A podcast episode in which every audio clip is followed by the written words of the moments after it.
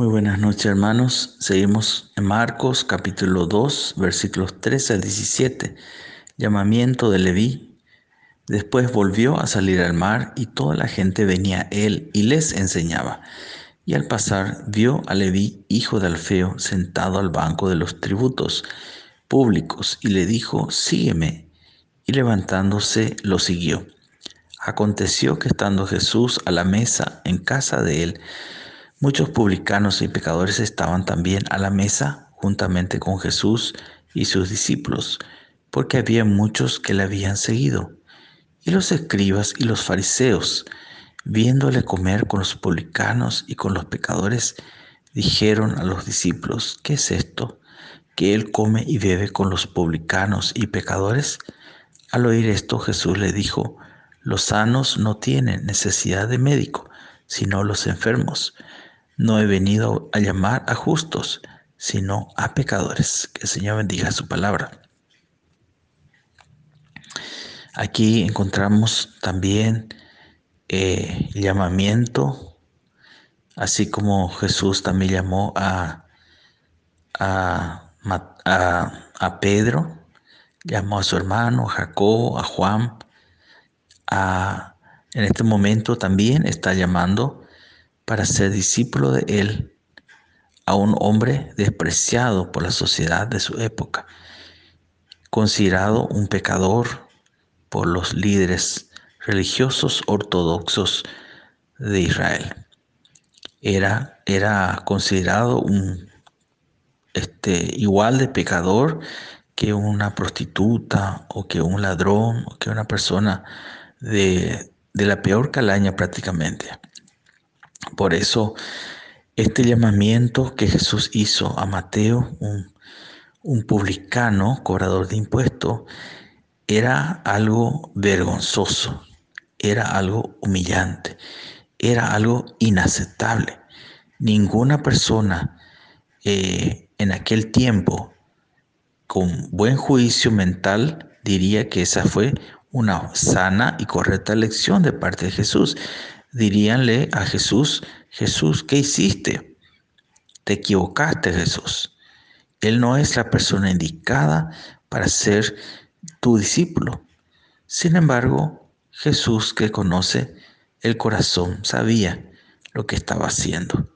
Y nadie le puede decir nada a Jesús. Jesús es el único que conoce todo de nosotros y más de lo que nosotros podemos imaginar, porque Él conoce nuestro futuro.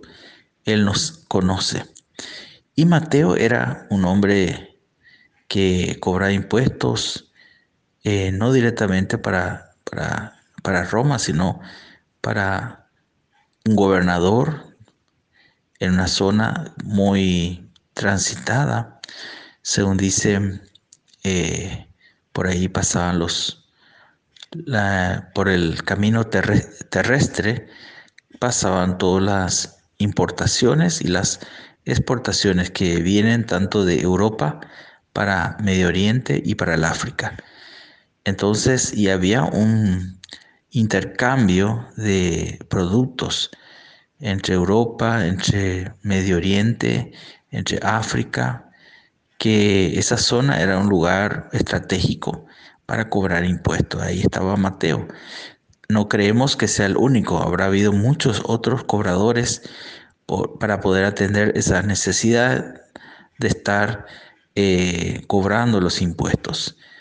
Y a diferencia de, saqueo, eh, el tipo de impuestos era diferente porque eran impuestos por eh, la parte comercial.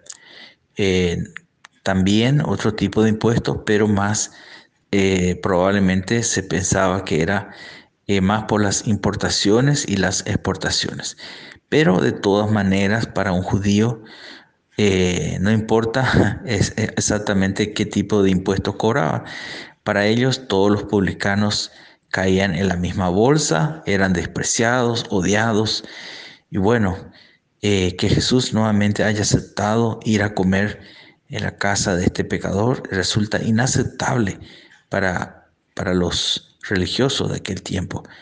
Y lógicamente, como hemos dicho anteriormente, las casas en Palestina eran casas públicas, es, decir, eh, a diferencia de nosotros hoy en día, cualquiera podía pasar y mirar o entrar inclusive dentro de una casa, aunque no sea la suya. Entonces lo que pasaba en una casa era algo público. Por eso, cuando Jesús entraba a comer con alguien, estaban, podían estar presentes eh, cualquier otra persona, pues decían los religiosos, los escribas, los fariseos, eh, etcétera, ¿verdad? Y estaban ahí para espiar, para mirar qué es lo que hacía Jesús, lo que no hacía, todo.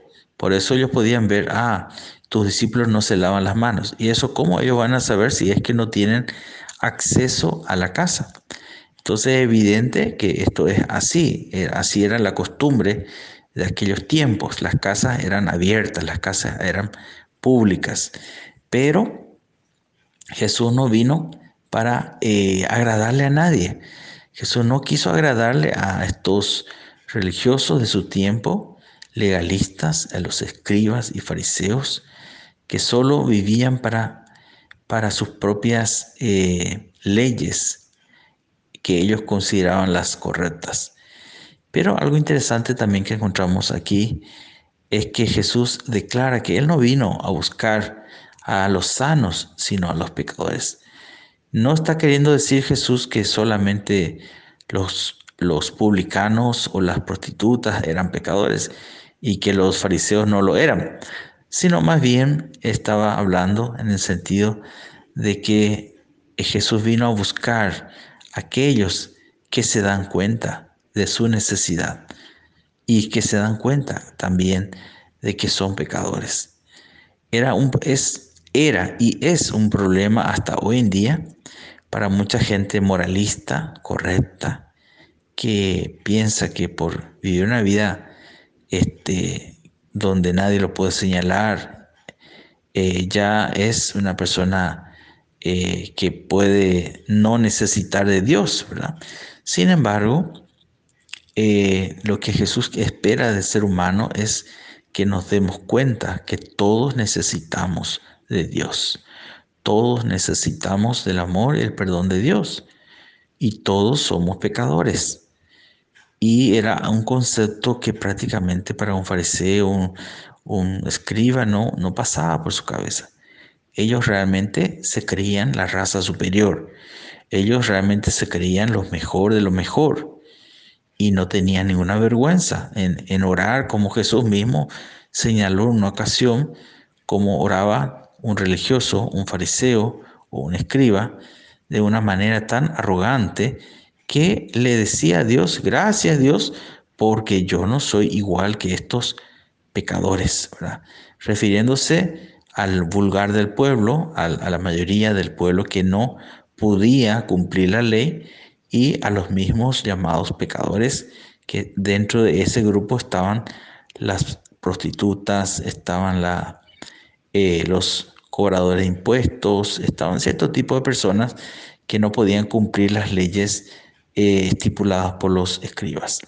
Y así es como Jesús explicó y demostró no solamente que Él vino a buscar a los que sabían y reconocían humildemente su necesidad de, de perdón, sino que también vino a mostrar su amor, ¿verdad? Que Jesús amaba a todas las personas, no solamente a los, a los llamados perfectos, a los buenos religiosos, ortodoxos, correctas personas, sino que Jesús vino también a buscar lo que estaba torcido, a buscar aquellas personas imperfectas, aquellas personas fracasadas moralmente, éticamente, que no están bien vistas por la sociedad. Jesús también vino y murió en la cruz por, por esas personas. Así que hermanos, nosotros tenemos también esa responsabilidad de parte de Dios de no estar mirando a quién, a quién vamos a pasarle la mano. No miremos a este sí, a este no. No digamos, porque es la manera farisaica, es la manera eh, legalista de actuar. Pero la, manera de la gracia de Dios, porque la gracia es diferente a la ley, está abierta a todas, a todas las personas.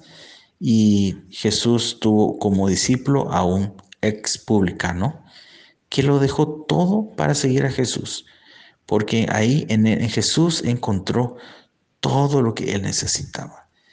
Encontró amor, aceptación de parte de él y de parte de todos los seguidores de Jesús. Que el Señor nos bendiga, que tengamos un buen descanso.